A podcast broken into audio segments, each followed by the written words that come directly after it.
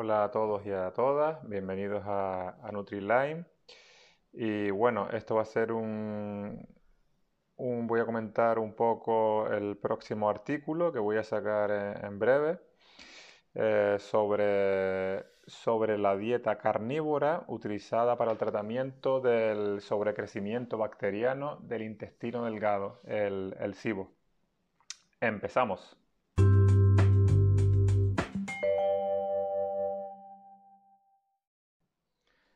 Recordarles que todas las publicaciones están expuestas en, el Facebook Nutriline, nos pueden seguir en el Instagram y actualmente pues estoy elaborando un blog para tener toda la información eh, más a mano y toda ordenada y sepa un poquito más de mí, nutriline.com. Todavía no está listo, pero en breve lo estará.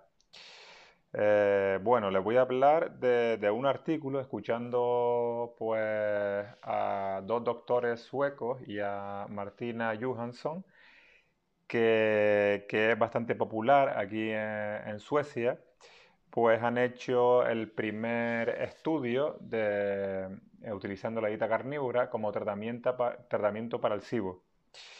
Pues bueno, es un estudio pequeño, pero me parece que es una que es bastante interesante porque a pesar de solamente tener seis participantes, pues eso ha hecho que hayan tenido pues, un seguimiento más cercano, porque realmente esos participantes son pacientes de, la clínica de medicina, de medicina funcional. Hay, ahora mismo hay tres en Suecia y lo han hecho en Gotemburgo, en, una, en la clínica de, que se encuentra en, en el sur de Suecia, en Gotemburgo. Eh, entonces, antes de empezar pues, con el estudio, me gustaría aclarar eh, qué es la medicina funcional. Bueno, yo de alguna forma veo la medicina funcional como una evolución de la medicina actual, porque engloba lo mejor de los dos mundos. O sea, por una parte está eh, la medicina convencional, o sea, los medicamentos, y por otra parte está la medicina, entre comillas, alternativa, la medicina natural. En ese tipo de medicinas, pues son eh, los componentes, los que trabajan en, estas clínicas son médicos, enfermeros y coaches de la salud. Trabajan en equipo y, están enfocados a encontrar y comprender la raíz de tu problema, realizando diferentes pruebas médicas y abordando esos síntomas a través del cambio del estilo de vida, tratamientos naturales o no tan naturales como tratamientos médicos si fuera necesario, pero centrados en la base de la salud, según ellos, que es el intestino, y tratándola de una, de una perspectiva pues, evolutiva.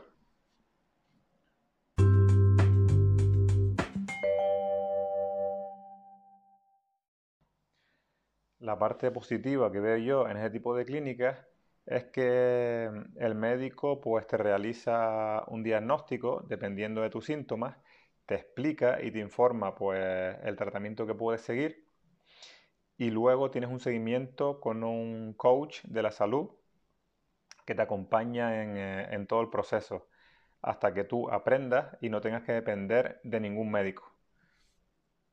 Eso pienso yo que realmente es la clave.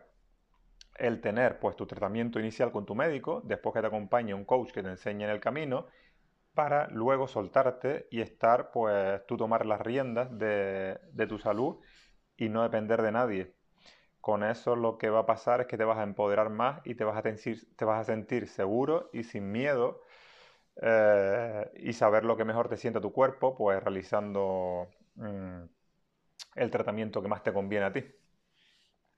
La parte negativa es que hay muy pocos centros de, de, medicina funcional en Europa y son, y son muy costosos, al ser un 100% con financiación de, carácter privado.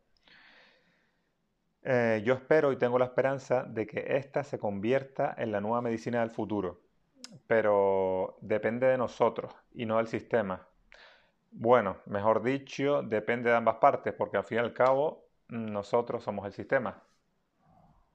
¿Qué opinan?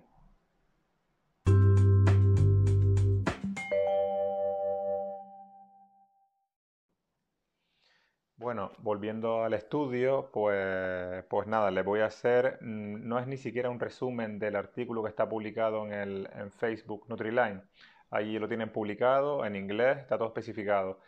Pero lo que sí le voy a dar como una pincelada de lo que yo por otros medios pues he escuchado de estos, de estos médicos, ¿no? Y que me parece interesante. Ya si quieren ustedes profundizar más, según... Eh, el tipo de persona que, sean, si les gusta más la ciencia, profundizar más en diferentes datos y demás. Yo intento verlo todo siempre un poco, un poco por encima, ¿no? Y si quieren conocerme un poquito más y leer sobre lo que yo, cómo soy yo y la forma de ver la vida, pues eh, hay una publicación mía en el Facebook, La grandeza de la simpleza, que está interesante, que la lean si quieren. Y nada, bueno, el estudio pues ha sido el tiempo del estudio de dos a seis semanas. Eh, los que completaron el estudio pues han comido, han seguido una dieta eh, carnívora pura, quiere decir eh, todos los productos de origen animal, cero carbohidratos, cero fibras y bueno, alimentándose de todo tipo de carnes, pescados, huevos, grasas de origen animal quitando los productos lácteos a excepción de la mantequilla. No tuvieron limitación de calorías y fue aconsejable el uso extra de sal para compensar la pérdida de electrolitos. Después como bebidas, pues bebieron agua, claro está, y pudieron también beber té y café. Eh, en, todos los casos, o sea, en hubieron seis participantes en un estudio pequeño y en eh, los seis casos eh, solo utilizaron como tratamiento la dieta carnívora. Quiere decir que no se siguió en ninguno de los casos ningún tratamiento herbal ni médico, solo utilizando la dieta a base de productos animales.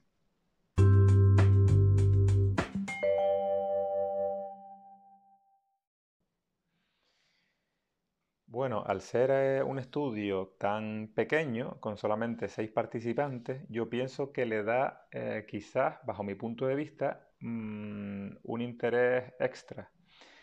Porque, porque al ser solamente esos participantes, pues lo que le permitía a los médicos y a los pacientes, pues tener un, estar más cerca y saber lo que y saber que esos pacientes están siguiendo estrictamente pues la dieta y no están haciendo otro tipo de tratamiento o, a lo mejor se salen de esa forma de alimentarse y demás.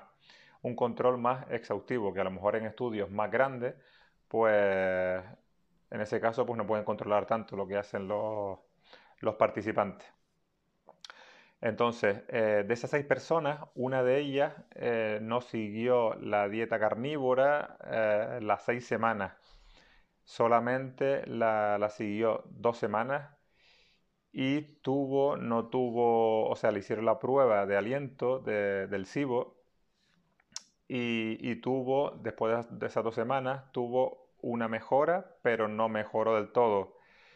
Eh, bueno, esa fue la única persona que no tuvo una mejora eh, total eh, después, antes y después con la prueba del, aliento del SIBO. las otras cinco personas sí tuvo una, respuesta positiva total. Y esa persona, pero bueno, yo pienso que lo positivo es que mm, al no estar las seis semanas, pues en dos semanas se ha visto una mejora. Y aparte de todo esto, esa persona en particular pues había estado en tratamientos médicos con antibióticos y otros tratamientos herbales, eh, los cuales no le habían proporcionado ningún beneficio. Y con la dieta carnívora, pues al parecer sí. Eh, las otras cinco personas, pues como comentó anteriormente, haciéndole la prueba del test de aliento antes y después del tratamiento, dieron negativo eh, en el SIBO después de completarse el estudio eh, a las seis semanas. Por lo tanto, bueno, pues pienso que, que este estudio pues, no es nada concluyente, pero, pero puede ser un inicio de algo que puede ser una buena herramienta cuando otros tratamientos convencionales o alternativos fallan para tratar el, sobrecrecimiento bacteriano en el intestino delgado, el SIBO. Eh, también comentar que tampoco se han hecho estudios de los efectos de este tipo de alimentación a la larga, por lo que no es aconsejable realizar este tipo de cambios sin conocimientos ni apoyo de un profesional, ya que podemos tener deficiencias de nutrientes a la larga y no tenemos conocimientos de cómo puede afectar a nuestro organismo el elevado consumo de carne durante un periodo de tiempo prolongado. Bueno, ya antes de, terminar, como dato curioso, eh, exponer perdón, que, el doctor eh, Peter eh, Martin, que encabeza el estudio, ha sido activista climático durante algunos años en Suecia. Entonces ahí dejo yo para que, para que ustedes reflexionen o o no sé, pero bueno, ahora mismo no es el momento de discutir qué es lo mejor o lo peor para evitar el cambio climático, pero sí es verdad que es curioso que, un activista climático, pues que aconseje, bueno, tampoco voy a decir que, aconseje una dieta carnívora, pero sí que trate a personas con algún tipo de patología, en este caso del SIBO, con, eh, con la dieta carnívora, que supuestamente pues no está bien para, para evitar el, cambio climático. Pero bueno, esa discusión mejor la dejamos para, la siguiente vida. Pues nada, aquí debajo les dejo el enlace de, por si quieren profundizar más en el, estudio, está, está, en inglés. Y, nada, espero que les guste y nos vemos en la siguiente publicación. Gracias por escucharme y chao.